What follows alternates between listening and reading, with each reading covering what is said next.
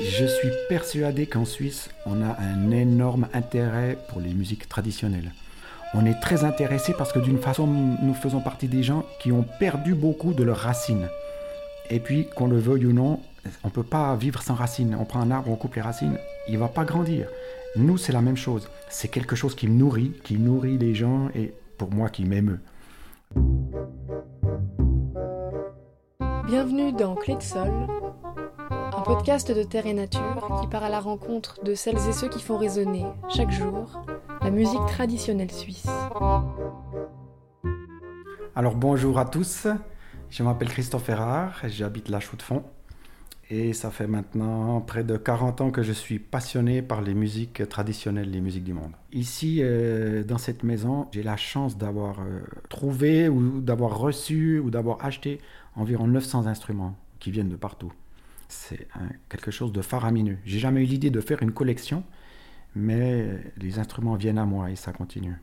À un moment donné dans ma carrière, j'ai été vraiment fasciné par euh, la richesse de la musique suisse. Et du coup, j'ai commencé à jouer euh, toutes sortes d'instruments. En premier lieu, le cours des Alpes, le yodel. Et aussi, je suis tombé sur un instrument assez fou. C'est en fait euh, un pot qui servait avant à mettre le lait.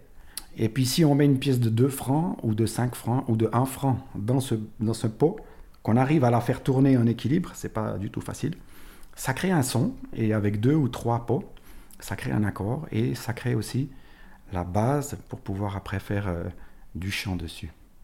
Donc le, pot à lait, le pot à crème ou le Talashfingen, c'est un instrument assez particulier. Le son est produit par euh, la matière utilisée, c'est fait en terre. Si vous avez vu sur le bord des pièces de 2 francs ou de 5 francs, c'est pas lisse. Il y, a, des petites étoiles sur la 5 francs, il y a des petites euh, lignes sur la 2 francs. Et c'est en fait la percussion de cette masse sur le pot qui va créer la vibration et mettre en vibration tout le pot. C'est comme ça que ça se passe. Moi, je viens d'une euh, famille qui vivait dans les Hauts-de-Neuchâtel. Et puis j'ai eu accès à la musique très tôt parce que mon père était assez fan de jazz. À l'école, dès le jardin d'enfants, j'étais dans la chorale. J'avais une très belle voix, donc souvent même j'étais soliste avec mon frère aussi. C'était très intéressant pour moi parce que j'étais ambidextre, mal latéralisé. Euh, voilà, pour moi la vie n'était pas facile. Et puis j'ai jamais cessé en fait. Dès l'âge de 15-16 ans, j'ai commencé par faire de la guitare, après j'ai fait de la percussion, après j'ai fait de la basse, j'ai fait du didgeridoo, j'ai commencé le cours des Alpes. Et puis après, petit à petit, j'ai découvert la musique africaine, j'ai passé beaucoup d'années en Afrique, j'ai découvert la musique mongole, j'ai passé énormément de temps en Mongolie. Et puis, euh, en fait, j'ai jamais cessé. Et ça m'a permis de développer une voix qui couvre maintenant plus de 6 octaves. Ça m'a permis de comprendre qu'est-ce que c'est l'automassage, parce que quand on chante comme ça, on se fait vraiment du bien. Et du coup, en voyageant, j'ai vu qu'en Afrique, on utilisait les cornes. J'ai vu qu'au Mexique, on utilise des coquillages pour souffler dedans et produire du bruit. Donc, quand je suis rentré, j'ai réussi à trouver une corne de bouquetin. Ça produit un son extraordinaire. En plus, je suis double capricorne, donc c'est vraiment typiquement mon instrument.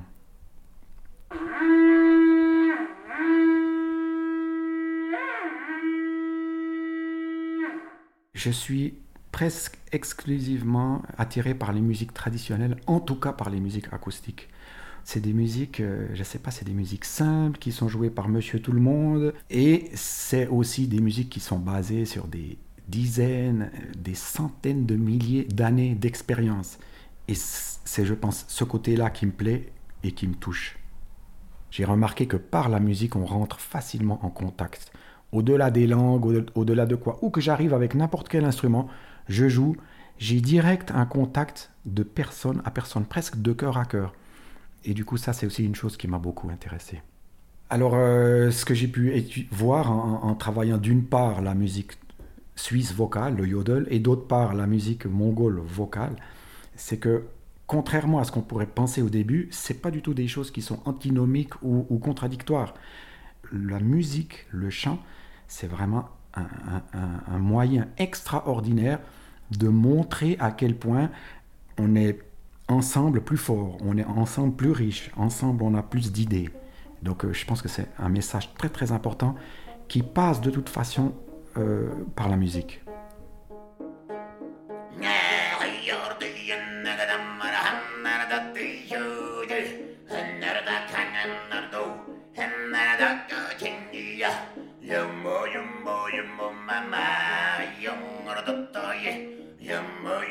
yumba mama.